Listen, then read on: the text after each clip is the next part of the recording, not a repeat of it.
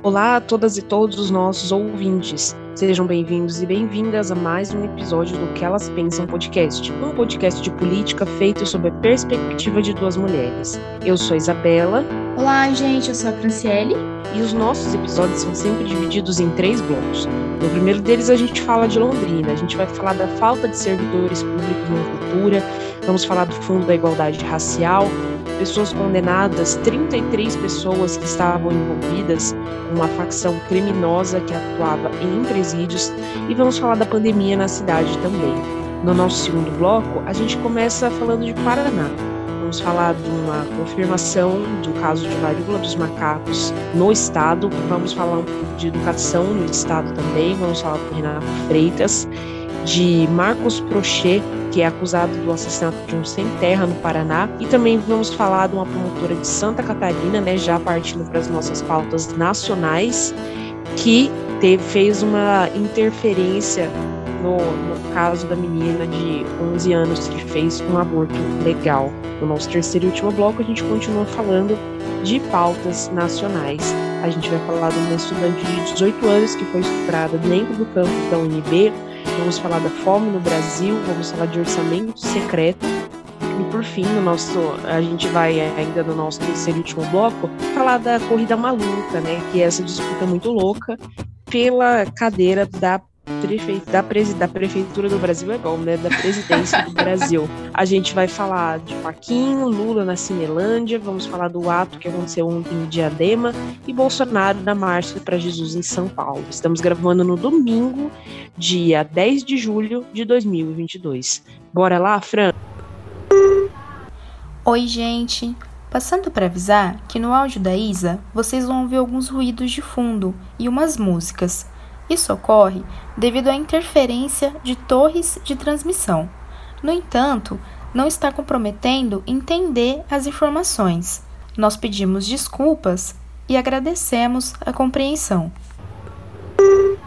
Sim, vamos iniciar então com um assunto, né, que chamou bastante atenção, trouxe também um alerta aqui em Londrina, né, Isa, que foi uma, uma reportagem que saiu na Folha de Londrina, que coloca ali um levantamento, foi indicado, né, foi um documento enviado ao setor de recursos humanos da Prefeitura de Londrina na última segunda-feira, em que coloca que a Secretaria, né, de Cultura aqui na cidade tem 53 funcionários atualmente, para cuidar de 10 locais, né? Quais seriam eles? A Biblioteca Pública, Infantil e da Vila Nova, né, as bibliotecas, Museu de Arte, o Centro Cultural da Região Norte, a Biblioteca do Céu, que é o Centro de Esportes Unificados, na zona oeste da cidade, também a sede do órgão, localizada né, próximo aqui à Concha Acústica, e também né, é, outros programas que são abrigados na sede, né, como, por exemplo, o PROMIC e o próprio gabinete do secretário de Cultura, o né, atual secretário, o Bernardo Pellegrini.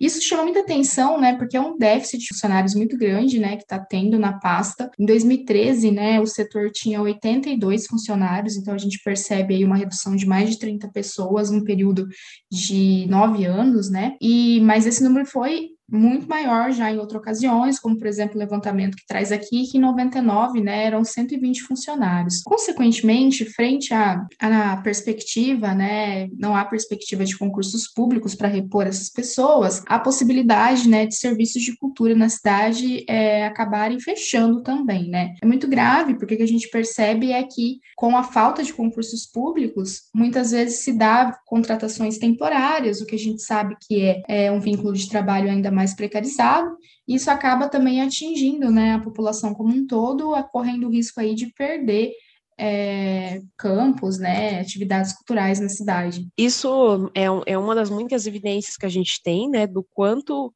o, a cultura, a, a parte, essa, esse setor tem sido desvalorizado também nos últimos tempos, né?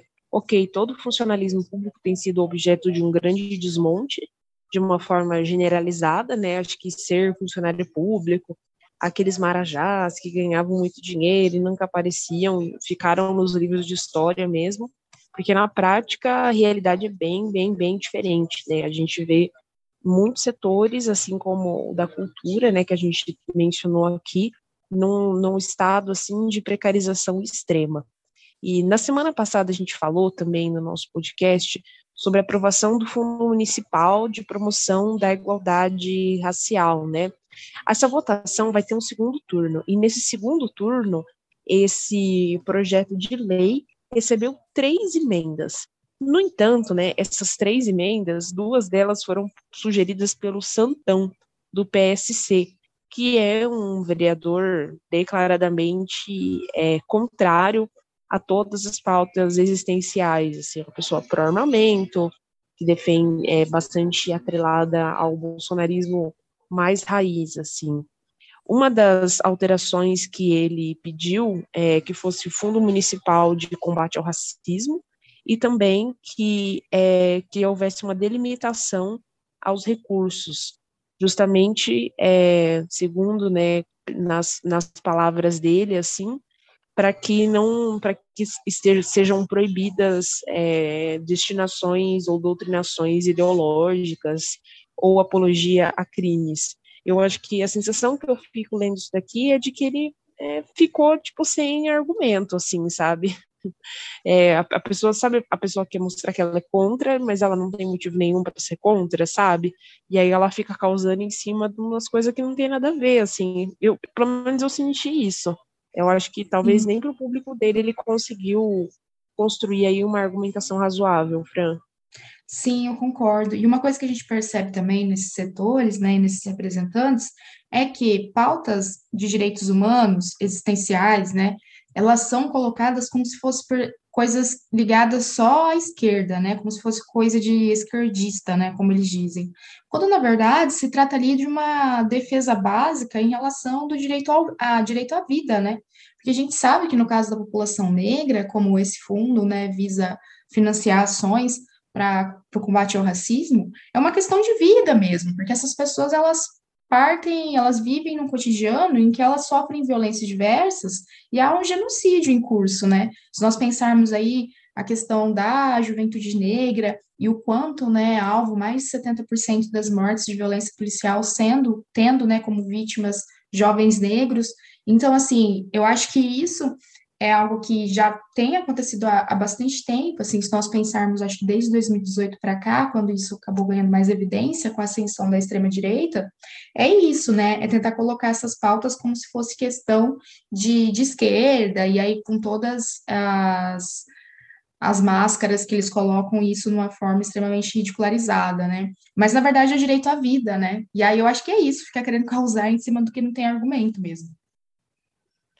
Essa semana também em Londrina, na, a terceira vara criminal condenou 33 pessoas que estariam ligadas ao tráfico de drogas dentro de presídios em quatro estados brasileiros.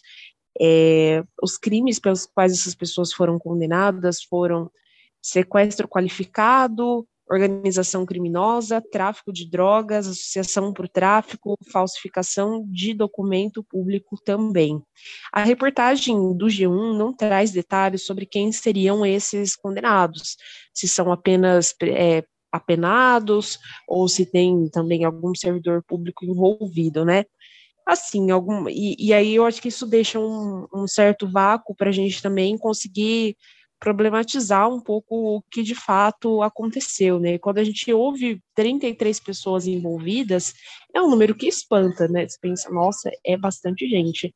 Mas quando a gente, na minha realidade de advogada, eu via muito, das poucas vezes que pude pegar como dativo ou algo assim, algum, algum processo relacionado a tráfico de drogas, é, eu via que existia um, um ânimo de, de, punição muito forte, sabe? Uhum. E todo mundo era autuado, todo mundo, todo, assim, até a pessoa que mandou um ads que sabe que se envolveu minimamente acabava sendo autuado e entrava ali na cadeia.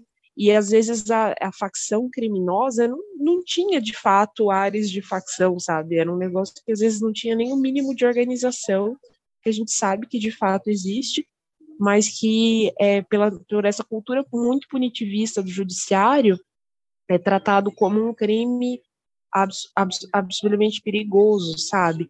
Sendo que os maiores criminosos de fato, eu, eu tenho para mim que os maiores criminosos de fato do Brasil é, não, não passam pelo presídio, sabe? Sim, é, isso faz parte de uma operação né, do Ministério Público do Paraná e a Polícia Militar, que aconteceu, iniciou ali né, em fevereiro de 2020, ou seja, né, já está aí há mais de dois anos em curso. Em 2020, né, 14 pessoas foram presas, aumentando esse número agora, e aí, né, sendo cumpridos, então, né, ordens é, judiciais no Paraná, São Paulo, Mato Grosso, Maranhão, então a gente percebe aí, né, uma, uma grande capilaridade, né, em relação a esse grupo, né, que foi identificado aqui. E aí, então, de, como você coloca, Neisa, não há muitas informações a respeito né, de quem seriam né, essas pessoas presas, no entanto, a, coloca aqui a reportagem do G1 que um dos chefes né, dessa facção, como eles estão chamando, recebeu a maior pena com 46 anos e 10 meses de reclusão em regime fechado. Mas eu concordo muito com você, assim, é, em relação a isso. Eu acho que os principais criminosos, os mais violentos, que mais trazem prejuízos né, para a população como um todo, elas não passam. Não à toa a gente sabe né, que o sistema carcerário brasileiro, é, a maior parte das pessoas que estão lá são pessoas pobres, negras, né, então, que a gente sabe que não é né, quem está envolvido com os principais crime, crimes de desvios, né, e tudo mais, que tanto penaliza a população, né. Também essa semana saiu um, um estudo que foi feito por uma professora chamada Mariana Urbana, do CCE, o Centro de Ciências Exatas da UEL, em parceria com a Secretaria Municipal de Saúde, que é, lança uma estatística sobre a, o número de mortes após a ampliação do quadro vacinal ok, a gente já percebeu que o número de mortes caiu bastante. Mas esse tipo de estudo, é, e queria chamar a atenção que ele foi conduzido por uma mulher, uma professora mulher, é importante porque pauta em números, coloca em estatísticas, sabe? Transforma essa percepção num quadro palatável, sabe? Sim. É, eu, por, por exemplo, isso, isso aqui, é, essa reportagem, né, que saiu no Perobal, que é a agência de notícias da UEL, aponta que em 2021, 75% das mortes foram de pessoas não vacinadas. E também o, o mesmo estudo traz uma, o número de pessoas que foi é, que recebeu a vacina, quantas pessoas se contaminaram, quantas pessoas é, dos que morreram tinham vacinas ou não. O estudo é bem legal, ele é bem mais completo, e não me sinto em condições espirituais hoje de repetir números para vocês aqui no podcast. Mas só para encerrar assim o meu comentário, o, é, é, por exemplo, esse mesmo estudo chegou à conclusão de que entre os não vacinados menores de 60 anos, o número de mortes, né, quando se contaminava com o Covid, foi 83 vezes maior. Não é pouca coisa, né? Nossa, não, né? Chegando aí, tá mais próximo de 100% do que o contrário, né? E aquelas de humanas tentando fazer uma análise dos dados, né?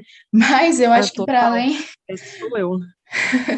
Para além né, desse, desse, desse, estudo que é super importante, eu acho, a gente publicizar, porque esses dados, eles são, assim, realmente, além, né, de acalentar, eles são muito importantes, né, num contexto negacionista em que a gente atravessa, é trazer aqui, né, alguns, alguns dados a respeito da pandemia no Brasil e aqui em Londrina, né, é, para os nossos ouvintes que acompanham a gente, assim, com regularidade, é, deve ter percebido que nas últimas semanas a gente não discutiu mais muito questões de pandemia, né? Porque até porque com o avanço da vacinação, como demonstra esse estudo, a pandemia ela tem é, diminuído, né, o número de óbitos, de casos. No entanto, a pandemia ela ainda existe, né? E os dados agora aqui nessas últimas duas semanas eles têm voltado a crescer. Então, por exemplo, nessa última semana que está encerrando, né, que encerrou ontem, sábado, aqui em Londrina, nós tivemos 15 mortes contabilizadas. É um número menor do que a gente vinha registrando em momentos anteriores, né, no auge da pandemia, mas ainda tem pessoas morrendo, né? Foram 15 vidas que foram perdidas na última semana em decorrência, em decorrência da doença. Frente a isso, então, a Secretaria Municipal de Saúde, ela tem feito, né, algumas medidas aqui na cidade. Uma delas foi a ampliação, né, de 12 mil vagas de postos né, de vacinação em todas as UBSs da cidade, que são mais de 50. Quem que pode tomar né, a vacinação hoje? É, aqui em Londrina e está de acordo também né, com uma diretriz do Plano Nacional de Vacinação, né? é, o público geral, então, a partir dos 5 anos de idade, sendo que a partir dos 12 anos também é feita a aplicação da dose de reforço, e toda a população né, com 12 anos ou mais deve receber a terceira dose, e a partir dos 40 anos de idade já está disponível também a quarta dose, que é a segunda, o segundo reforço, aí como é chamado. O Felipe Machado, que é o secretário municipal de saúde aqui da cidade, coloca aqui um dado que tem é, causado né, uma preocupação, é que 25% dos agendamentos que estão sendo feitos nesse último mês aqui em Londrina, as pessoas não têm comparecido, né, têm sido é, agendamentos ausentes. Além disso, né, a OMS alertou também, né, na última semana, a Organização Mundial da Saúde, que os casos de Covid subiram no mundo 18%, com destaque aí, né, para o Oriente Médio, Europa e regiões em que isso está mais evidente, assim.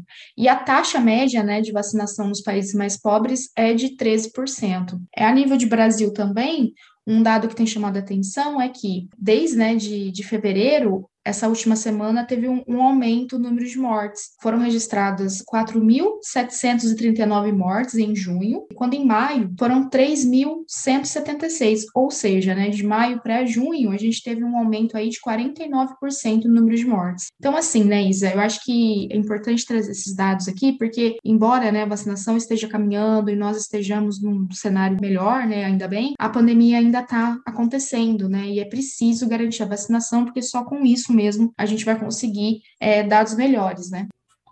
Bem, pessoal, assim a gente chega ao nosso ao fim do nosso primeiro bloco do programa. A gente começou falando da falta de servidores na cultura, do Fundo da Igualdade Racial. A gente falou de uma ordenação bem grande, né, de 33 pessoas por envolvimento com uma facção criminosa que atuava em presídios. Falamos da pandemia da cidade e agora a gente começa o nosso segundo bloco também falando de uma outra falta de saúde, né? O Paraná confirmou nessa semana o terceiro caso de varíola dos macacos. Ai, gente, cada vez eu já falei aqui no podcast, menina, faz pra você que eu não tô nem lendo direito essas notícias de varíola, porque assim, eu não tenho estrutura para outra pandemia ou para uma outra epidemia, não sei. Eu não, não, dou conta, assim, eu não tenho chácara para isso. Nossa, total, né? O Brasil registra, pelo menos até a última sexta-feira, né, de acordo com o levantamento do Ministério da Saúde, 173 casos né, de varíola dos macacos, sendo 31 notificações né, em comparação ao último balanço do dia anterior, ou seja, a gente tem percebido aí um aumento significativo né, entre um período curto, e o Paraná, então, né, com três casos é, confirmados até o momento, né?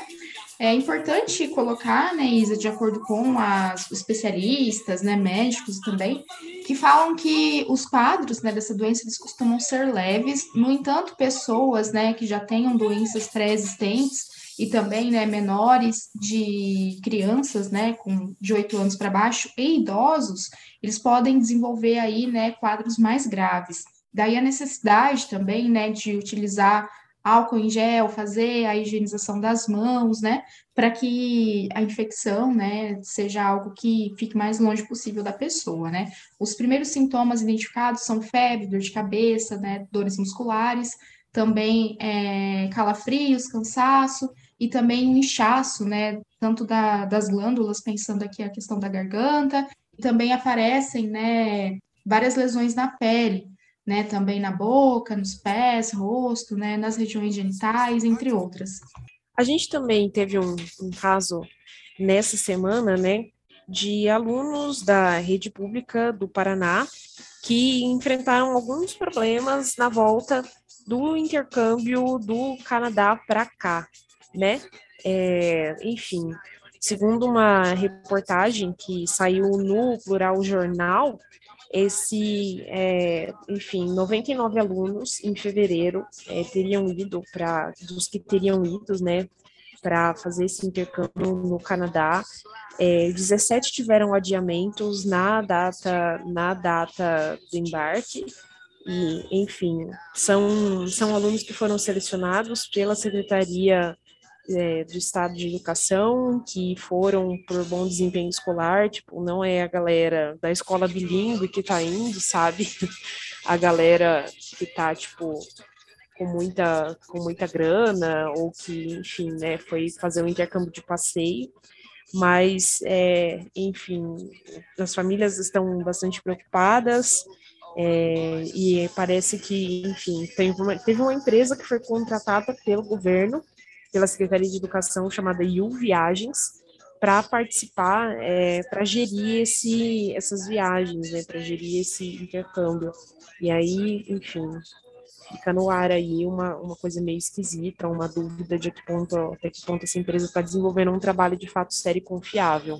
Sim, eu acho interessante, né, que esse programa é um dos principais programas, né, da bandeira do Ratinho Júnior no campo da educação, e aí eu acho que isso tem agora, né, uma nova viagem prevista para estudantes também do, ambi do, ambiente público, né, das escolas estaduais, irem para Nova Zelândia, e diz que esse edital vai se manter, é, mas, de todo modo, né, Isa, embora tenha ali uma, uma, empresa né, que esteja mediando tudo isso, não dá para dizer né, que a Secretaria Estadual de Educação não tenha responsabilidade sobre esses estudantes, né, muito pelo contrário, porque está, ela que, né, que é responsável pelo envio, até mesmo pela contratação dessa empresa, então, assim, várias questões movidas aí, que eu acho que não dá para simplesmente a, a Secretaria é, de Educação emitir uma nota falando que é, não teve nenhum tipo de, de falta de assistência em relação a esses estudantes, inclusive porque se tratam de menores de idade, né?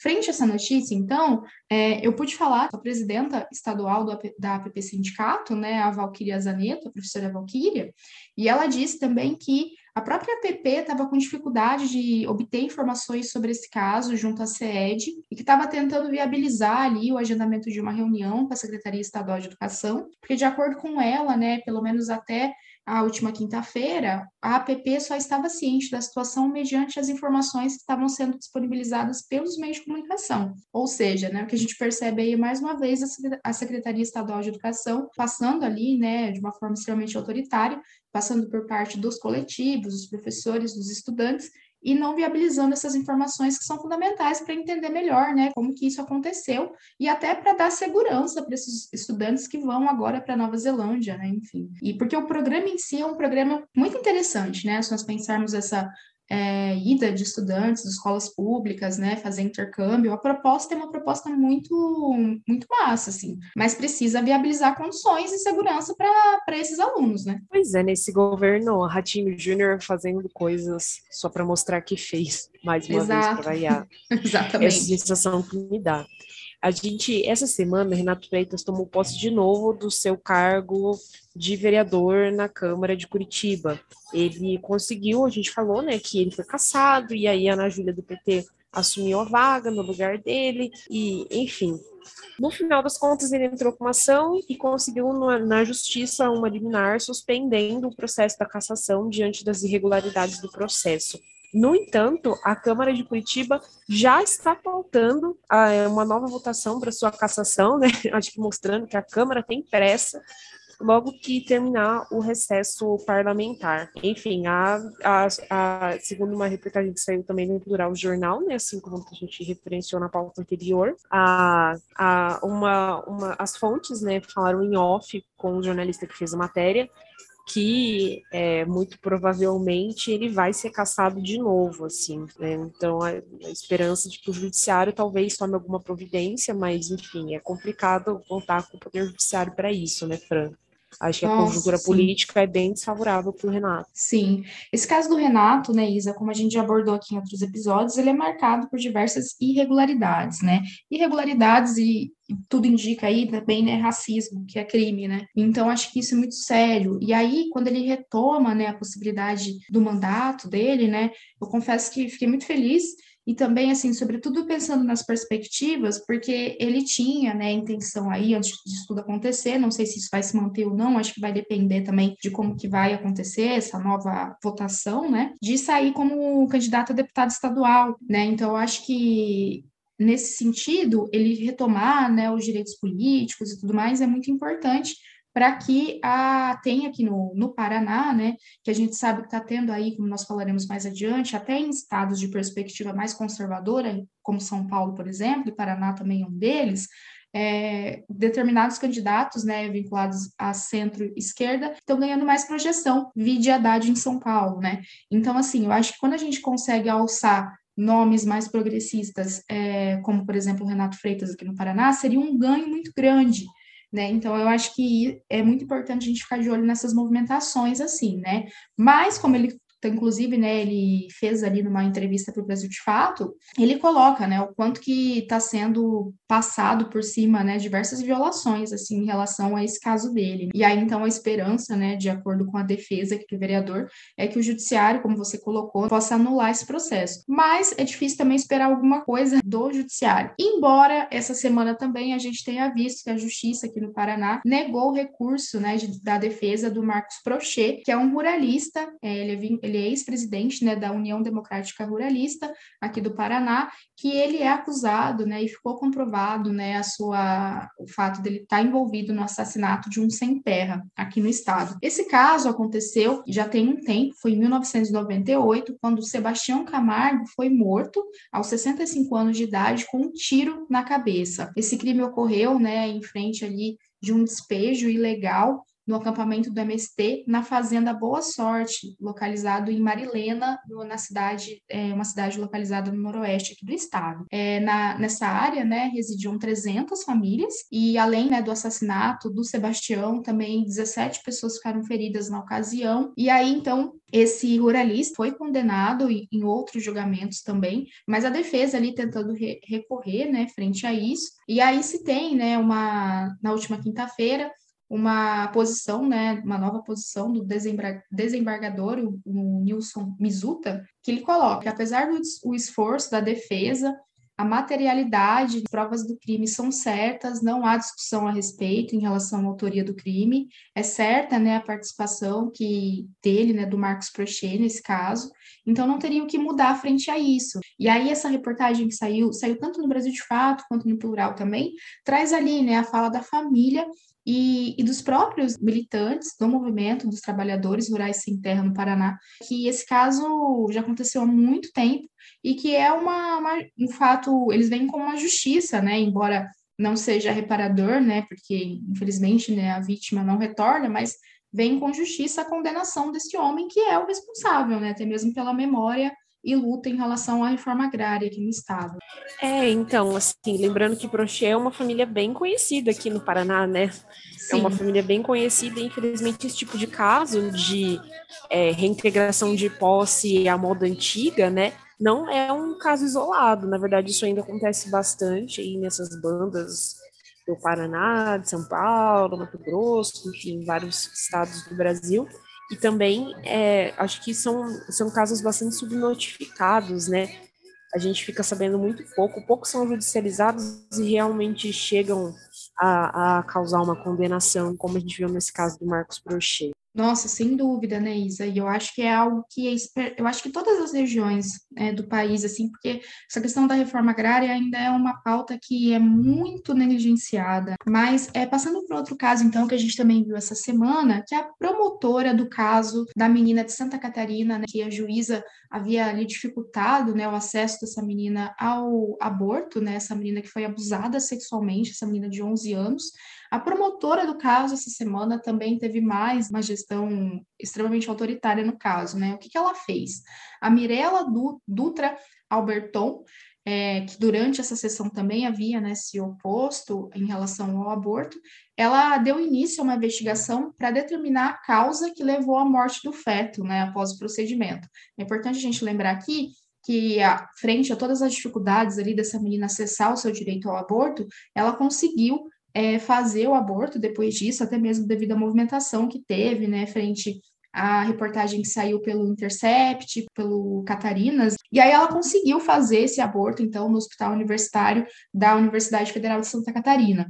No entanto, teve essa interferência agora novamente da, da promotora, que quer saber, né, pediu para recolher no último dia 24 os restos fetais por policiais do Instituto Federal de Perícias do Hospital da UFSC, para a realização de uma necrópsia. E aí o juiz, por sua vez, né, juiz José Adilson Bittencourt Jr., afirmou que não se opunha ao requerimento da promotora, nem ao acesso das informações médicas da paciente, que até onde eu sei, e aí, Isa, você que entende né, das leis, é, é algo que não poderia ter acesso, porque são questões confidenciais. E aí, tipo, ela quer saber, então, né, o que teria levado à, à morte, de fato, do feto. No entanto, é, como a própria notícia que traz, pela lei também não há crime a ser investigado, porque o aborto ele é autorizado né, em casos de estupro no, desde 1940 no Brasil. E também especialistas ouvidos no, né, pela reportagem, inclusive o médico Olímpio Moraes, que é de Pernambuco, é um, um médico também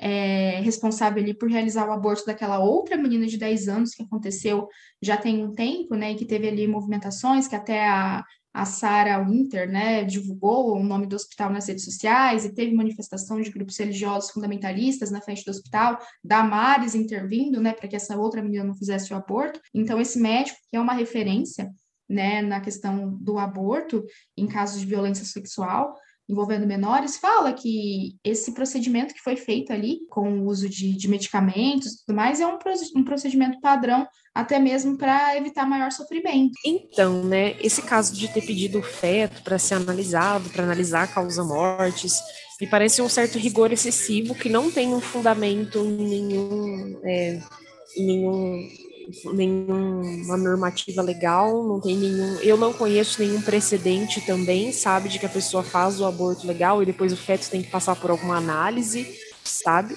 Então, assim, é, me parece um certo. É, eu, me, eu fico com a sensação de que a promotora se excedeu, sabe? Se Mais excedeu uma vez, né? pedindo isso, total, assim, se excedeu. E se esse caso não tivesse ganhado a notoriedade que ganhou, muito provavelmente é, a gente nunca ia nem ficar sabendo, sabe? É, teria, teria passado, quero dizer assim, acho que teria passado. Assim a gente chega ao fim do nosso segundo bloco do programa, a gente começou falando é, de varíola dos macacos, falamos do intercâmbio que foi promovido pelo estado do Paraná, que mostrado pouco problemático, falamos do Renato Freitas, e também é, falamos do julgamento do Marcos Prochet, moralista acusado de assassinar um sem terra aqui no estado do Paraná. E a gente também terminou agora falando sobre o caso, né? Também ainda da menina de 11 anos que fez um aborto legal em Santa Catarina. E agora a gente começa o nosso terceiro e último bloco do programa, falando de um triste caso de uma estudante da UNB que foi estuprada dentro do campus na Asa Norte. É, enfim, eu ficou. Eu acho que é, tam, também assim é outra é, situação que a gente é, que, que a, o estupro ainda faz parte da cultura da nossa sociedade, né? E talvez o fato de ter acontecido nesse ambiente possibilitou que o caso chegasse ao conhecimento das, enfim, chegasse ao conhecimento das é, autoridades, né? É, o suspeito foi encontrado é, foi levado já à delegacia e segue sendo e segue nas investigações, segundo o que saiu no Correio Brasiliense, né? Aconteceu o estupro aconteceu nessa sexta-feira por volta das sete da noite. Sim, ainda é um caso recente, né, que ainda não tem muitas informações a respeito.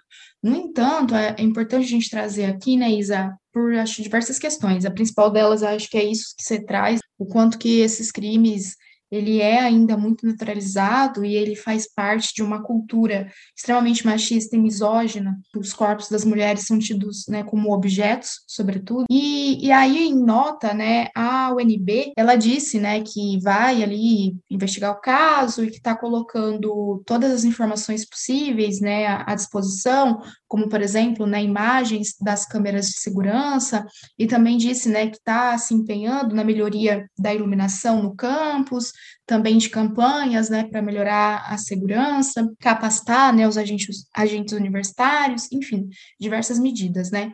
Eu chamo atenção para isso, para essa nota da universidade, porque, assim, não no intuito aqui, né, de querer é, desqualificar a universidade, muito pelo contrário, né, a gente sabe também que as universidades têm passado por momentos muito difíceis, seja no socateamento, né, de recursos, quanto na questão simbólica também do quanto que têm sido atacadas. Mas eu acho que é muito importante, enquanto coletivos, enquanto pessoas, né, que estamos dentro das universidades, aquelas que estão, né, cobrar por medidas por parte das universidades para que sejam tomadas ações. Um levantamento que foi feito recentemente, é, em 2021, por pesquisadoras, né, que estudam ali a questão do assédio no âmbito do ambiente universitário, identificaram que em mais de 100 universidades na América Latina, apenas um terço delas possuíam ali protocolos de atendimento a mulheres e vítimas. A gente fala mulheres porque na maioria das vezes né, são as mulheres que são vítimas, mas vítimas, né, de violência sexual dentro das universidades. Isso é muito sério, né, porque se não tem uma política institucional de acolhimento e denúncia, é, esses casos, essas investigações, elas tendem a acabar em nada. E, por sua vez, os casos acontecem. Então, acho que isso é uma coisa que ainda a universidade, a gente tem que cobrar, né, um posicionamento e também criar ações para que as universidades elas tenham capacitação para lidar em relação a isso. Então acho que isso é muito sério assim, né, Isa? É importante a gente pressionar sobre isso. Bem, além, né, a gente ter já comentado em outros episódios, saiu em muitos lugares que o Brasil voltou para o vergonhoso mapa da fome. Essa semana é, a ONU divulgou que no Brasil existem 61,3 milhões de pessoas que passam fome no nosso país, assim. É, enfim, essa, é, esse, segundo, né, existe uma conjuntura internacional que, segundo a ONU, é, 150, desde o começo da pandemia, né, é, 105, aumentou em 150 milhões o número de pessoas que passam fome no mundo, chegando a 828 milhões de pessoas mas parece que no Brasil a situação foi um pouquinho mais grave, né? Um pouquinho, quer dizer, um pouquinho é bondade. Mas a gente tem visto aí um caso de insegurança alimentar bastante, é, um quadro bastante grave, assim. Nossa, sim, sem dúvida, né? A gente teve um momento muito grande num espaço pequeno, né, de tempo, que eu acho que é importante olhar para isso também, que é o fato, né, que se entre 2014 e 2016 é, o índice era de 37,5 milhões de pessoas. E aí, quando a gente olha para esse dado hoje, a gente tem 61,3 milhões de pessoas, e, ou seja, né, um aumento de mais de 23 milhões de pessoas. E aí, se a gente for olhar, né, quem são essas pessoas no Brasil, né, que estão nessa situação de insegurança alimentar, seja aí pensando desde é, situação grave, né, moderada, passando todos esses recortes, é, a gente sabe que as principais vítimas né, são mulheres, negros, moradores né, das zonas rurais e das regiões norte e nordeste, por exemplo, né, a taxa de segurança alimentar entre casas habitadas por pessoas brancas atinge 53%. No entanto, esse índice de segurança alimentar ele cai para 31, aliás, para 35% quando a gente olha para casas formadas por pessoas negras, ou seja, aí uma diferença de mais de 15% entre brancos e negros que sabem se vão ter acesso à, à comida, né, alimentação ou não. E aí, né, Isa, eu sempre lembro quando a gente vai falar dessa questão da fome, eu não consigo não lembrar, né, das discussões que são trazidas pela Naomi Meyer, né, que a gente já trouxe ela aqui, que é uma pessoa, né, que pensa essas relações entre alimentação e, e política, né, de uma maneira que eu acho muito interessante. E aí como que ela vai trazendo nessa questão que a pandemia, embora ela tenha sim contribuído para o aumento da fome e a crise econômica decorrente, não é algo que aconteceu da pandemia para cá, porque desde lá de 2016 a gente tem percebido um aumento no nível de insegurança alimentar no mundo e no Brasil, ou seja, né, antes da pandemia. E aí, é, com a pandemia, isso só se agravou. Mas, ao mesmo tempo, né, como justificar, por exemplo, o país ser um dos países que mais exportam alimentos no mundo, aumentando significativamente nos últimos 10 anos, por exemplo, a exportação de grãos, né, como milho, soja, etc., e ao mesmo tempo a população aqui passando fome, inclusive a população no campo, que é uma das principais atingidas pela fome, ou seja, né, as pessoas que produzem esses grãos que vão para exportação sendo acometidas pela fome. Então, a gente sabe que tem uma perspectiva política aí também, né, do a quem interessa que esses alimentos sejam disponibilizados, alimentos de quais qualidades, né, porque a gente sabe que com o aumento dos preços, as pessoas tendem a recorrer a ultraprocessados, cuja qualidade, né, é mais comprometida. Então, assim, há diversas questões aí que envolvem isso. E aí eu volto aqui e indico para que vocês ouçam né, o nosso episódio especial com a Naomi, né, o Política no Prato, em que ela traz todas essas discussões, assim, né, para a gente pensar isso. Essa semana também, segundo uma reportagem que saiu no Brasil de fato, o governo liberou um valor recorde é, de orçamento secreto por causa da votação da PEC dos auxílios, a PEC 1 de 2022. é, segundo o levantamento da ONG Contas Abertas, foram cerca de 4,9 bilhões de reais, que é 10 vezes o que foi pago no mês anterior, para conseguir fazer esse levantamento, para conseguir é, viabilizar provavelmente a votação dessa emenda. É, a votação acabou sendo adiada na Câmara para terça-feira da semana que vem, né, dia 14, apesar de Lira, né, tá fazendo todo um esforço para que isso seja um pouco mais rápido, mas o que a gente observa, né, acho que isso faz parte de toda uma conjuntura do quanto o bolsonarismo está desesperado, né, para conseguir fazer qualquer medida emergencial, qualquer é, empreendimento assim que viabilize a sua permanência no poder. Nossa, sem dúvida, né, Isa? Só nos últimos 10 dias de junho, período em que justamente a PEC, né, essa PEC do desespero foi votada no Senado, foram 4,6 bilhões, bilhões empenhados, né? Ou seja, isso é aproximadamente 60% do, de tudo que foi gasto durante esse ano, assim, né? Então, um índice muito alto de dinheiro aí sendo colocado para basicamente compra né, de apoio político, porque é, é, isso que se resume, né? E aí eu acho que uma pergunta né, que é importante é qual o custo, né, de apoiar um presidente cujas pesquisas, né, estão, estão demonstrando que ele irá, um, presidente aí, né, que também é presidente barra candidato, né, reeleição, cujas pesquisas demonstram que ele tá, que ele vai perder, assim, né, e que as pesquisas sejam certas, eu espero em deusas, né, mas eu acho que isso demonstra quanto que ele está desesperado mesmo, a todo custo. Eu acho que tanto essa jogada eleitoreira da PEC, colocando mais de 41 bilhões de reais em circulação, e aí a gente sabe aqui, né, da necessidade de ações como essa, não é essa questão, né? A gente, a gente acabou de falar sobre o aumento da fome. Então, a questão não é o fato da, da população, né, dos segmentos mais pobres, terem acesso a esse direito. O problema é isso ser feito em um período em que tem uma visão extremamente eleitoreira, que, de acordo com a legislação eleitoral, é proibido fazer isso, tanto o estado emergencial que o Bolsonaro está tentando colocar em relação a essa PEC permite. Então, assim, diversas aí articulações, né, e macetes que estão sendo feitos, né, pelo Bolsonaro e pelo Centrão, que é o principal fiador, né, do governo Bolsonaro hoje, para que essa irregularidade seja colocada. Então, mas aí nessa próxima semana, então, vai na próxima terça-feira sendo votada e muito provavelmente vai ser aprovada, né, porque é aquilo também. Esses deputados, senadores visando a reeleição, como justificar um voto contrário? Até a própria oposição via partidos como PT, PSOL, tem falado isso, né? Que embora no discurso ali, na entrevistas, esses deputados, esses senadores venham dizer que são contrários, que se trata de uma medida eleitoreira, quando vai votar, eles votam favoráveis, também para não se queimar com a população, porque eles querem se reeleger também. Vamos falar de eleições? Vamos lá, então. Corrida Maluca.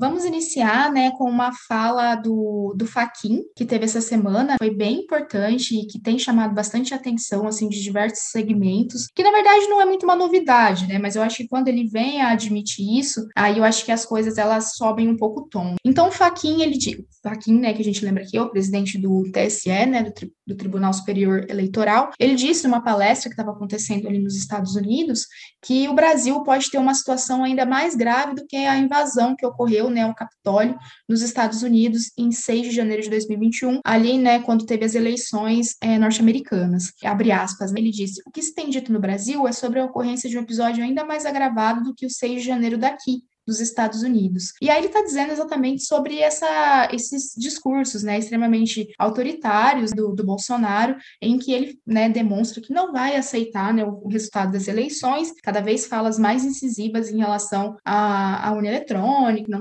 se teria nenhuma segurança, embora ele tenha sido já eleito, né, até hoje, através da urna eletrônica, ele fala que não acredita nelas. E aí, então, o Faquin também, além disso, traz alguns destaques, né, como, por exemplo, a questão das Forças Armadas, a rejeitar discursos, né, que gerem ali a, a intervenção das Forças Armadas no processo eleitoral, falando que não é, né, uma prerrogativa das Forças Armadas qualquer tipo, né, de interferência, apenas essa questão mesmo, né, de cooperação, de levar as urnas eletrônicas de difícil acesso, E também em relação às motociatas, né? Achei até um pouco engraçado que durante a palestra, embora ele não tenha mencionado né, o Bolsonaro, ele disse o seguinte: é, abre aspas, um determinado candidato que realiza locomoções em veículos de duas rodas, em que ele diz ali, né, que vai fazer representações em relação às motociatas, vai pautá-las agora no próximo mês, até porque a gente sabe que essas motociatas estão sendo realizadas com dinheiro público, né, Isa?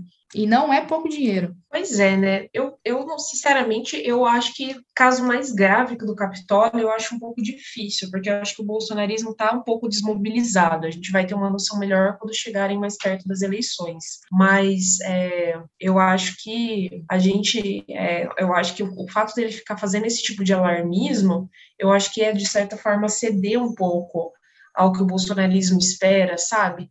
De que a gente fomente um clima de alarmismo, de que as coisas, é, sabe, de que pode acontecer uma grande tragédia se Bolsonaro não vencer, tipo, eu não acho que seja a intenção do Faquin, mas eu acho que é isso que acaba acontecendo, sabe? É, a gente teve também essa semana um ato é, que Lula reuniu cerca de 50 mil pessoas na, na Cinelândia, no Rio de Janeiro, em um ato. É, acho que foi bastante significativo, né? Esse ato contou com a presença do Freixo, André, André Ceciliano, enfim. Mas, ao mesmo tempo, foi um, um, um ato que foi bastante polêmico, né?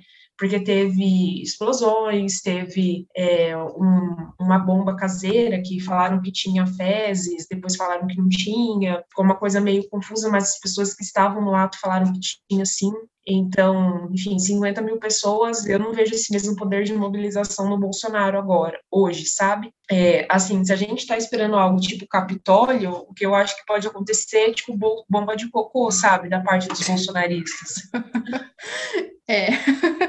é, foi preso, então, frente a essa explosão que aconteceu né, no Rio de Janeiro, o André Stefano Dimitrio Alves de Brito, de 55 anos, ele foi preso ali já no ato e foi autuado pelo crime de explosão, segundo né, o delegado ali, Gustavo de Castro, titular do 5 Batalhão, né, Mensá. E ele vai ser né, encaminhado para audiência de custódia. É, esse caso ele chama atenção também, além né, da projeção do ato, que sem dúvida né, eu acho que foi um ato muito bonito, inclusive vendo imagens né, nas redes sociais a respeito. É, mas esse caso específico né, dessa explosão, ele chama atenção também, né, Isa, porque é o segundo ataque que o, o grupo, né, a caravana ali, a campanha do Lula sofre em menos de um mês, né?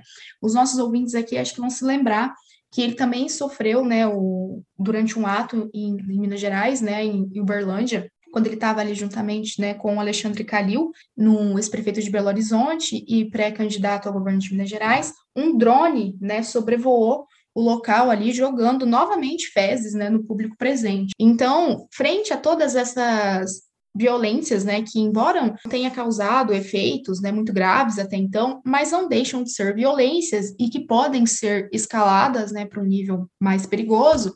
Eu vi que hoje pela manhã a Polícia Federal, então, ela decidiu é, encurtar o prazo, né, para dar ali um esquema de segurança para o Lula. É, a ideia era que isso fosse acontecer a partir de 16 de agosto. No entanto, frente a esses recentes ataques que o Lula tem sofrido, né, e manifestantes, apoiadores da campanha, isso mudou próximo dia 21 de julho. Aí a Polícia Federal, então, fazendo essas medidas, né, que visam garantir a segurança. E aí, então, né, pela primeira vez, os candidatos, né, vão poder escolher os homens e mulheres, né, de confiança da corporação para que faça aí esse time de segurança.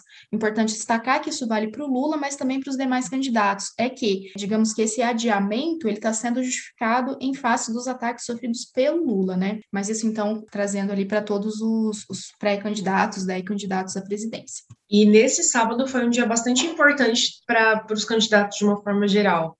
É, Lula, Alckmin, Haddad e Márcio França participaram de um ato em Diadema que lançou a pré-candidatura do Fernando Haddad ao governo de São Paulo, né? E ao mesmo tempo, Bolsonaro participou da Marcha para Jesus.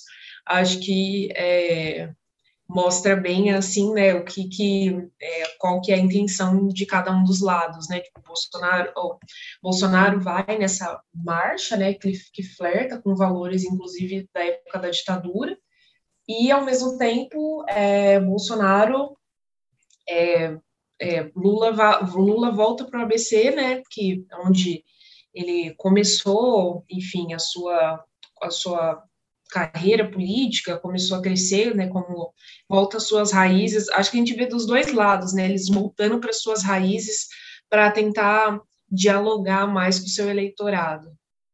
Pois é, Neis, eu acho que é bem se retorna às origens mesmo, né, de ambos os lados. Embora, né, algumas questões. Essa questão do ato em diadema, eu achei bem... Eu pude assistir ali grande parte, foi transmitido, né, pelo canal do Lula, e, e me chamou muita atenção, assim, né, a diferença de postura, de discurso do Alckmin, é, inclusive ele falando de astros, que eu achei bem engraçado, e também o protagonismo da Janja, né, que tanto na Cinelândia quanto ali no ato em diadema, isso ficou muito evidente, né, tanto ela fazendo ali, ela participa, né, do hit ali, né, da candidatura do, do Lula, né? E ali ela canta Brasil sem medo e tudo mais, daí ela dança, né? Enfim, eu achei isso, eu acho que demonstra uma outra Janja, diferente de uma Janja quando ele veio aqui em Londrina, por exemplo, em que tinha ficado mais ali, né, digamos, sem nenhum protagonismo. E aí agora eu vejo ela assumir um protagonismo maior em relação, né, à candidatura do Lula. E essa questão do Bolsonaro, né, eu acho que o que ficou, a fala dele durante ali a marcha para Jesus foi uma, uma questão muito vinculada à pauta dos costumes, né, em que ele falava de combater o socialismo, ideologia de gênero, pela família brasileira, uma espécie de bem contra o mal. E isso tem sido um problema até mesmo para aliados do Bolsonaro, que tem falado que ele não tem se concentrado em problemas reais. Inclusive, durante nessa fala, ele disse, abre aspas, problemas materiais são passageiros. Para a pessoa que está passando fome, acho que não é bem assim, né? Mas aí, vários aliados estão criticando, porque assim, se são feitos é, esforços, né, por parte ali da candidatura para aprovar levar a PEC do desespero, né, para que as pessoas vejam nele como um, algo que está comprometido com a economia, com o desemprego, com a fome. Por sua vez, nas falas em público, ele não tem tentado é, trazer essas medidas para ele e tem insistido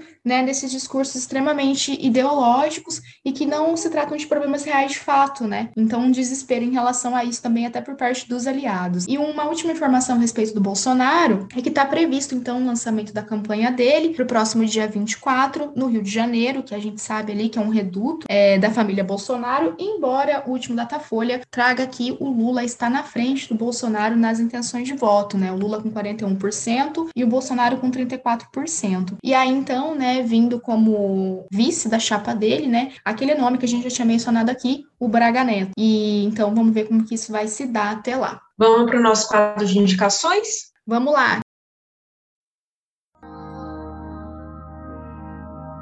O que elas indicam? O que você vai indicar essa semana, Isa? Amiga, vou indicar não sei o que eu tenho para indicar essa semana. A minha semana eu trabalhei tanto, mas eu trabalhei tanto, tanto, tanto, que eu posso indicar para vocês. Ah, eu vou contar uma coisa. Eu hum. fui na casa da mulher abandonada ontem, do podcast do Chico. Que massa! Eu fui. Eu fui, eu peguei um ônibus, eu fui lá, desci, subi no ônibus de novo. Assim, fiquei lá, fiquei tipo 10 minutos e voltei. Tinha muita gente lá. Parece que a Margarida Bonetti saiu da casa.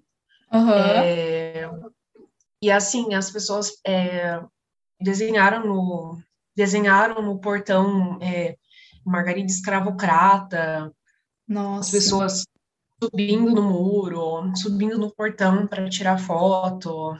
Essa mulher nunca mais vai ter paz, assim, sabe?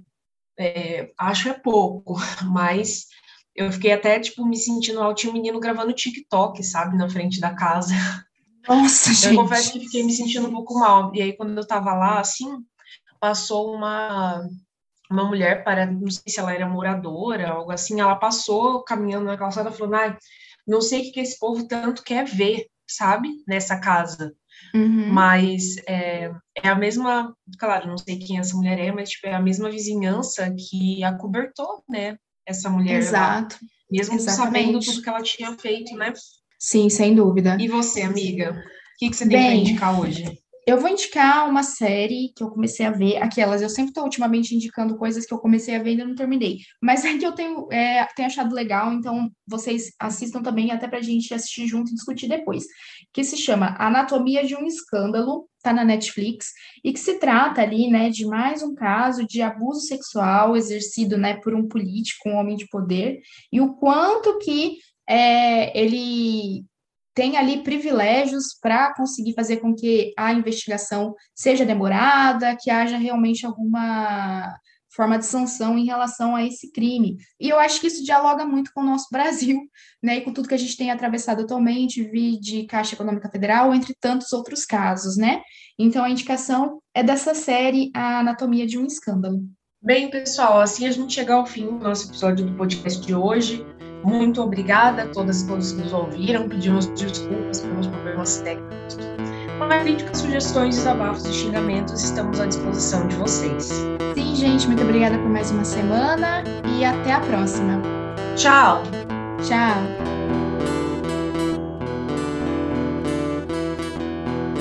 Esse episódio foi produzido por mim, Isabela Alonso Panho, e pela Franciele Rodrigues. A música de abertura é Comida, dos Titãs. A voz da vinheta Corrida Maluca é da Leiliane Pesqueira. Por sua vez, a voz da vinheta do quadro Que Elas Indicam é da Márcia Neme Buzalav e a música é Amarelo do Emicida. A nossa arte foi feita pelo Leonardo Pedroso.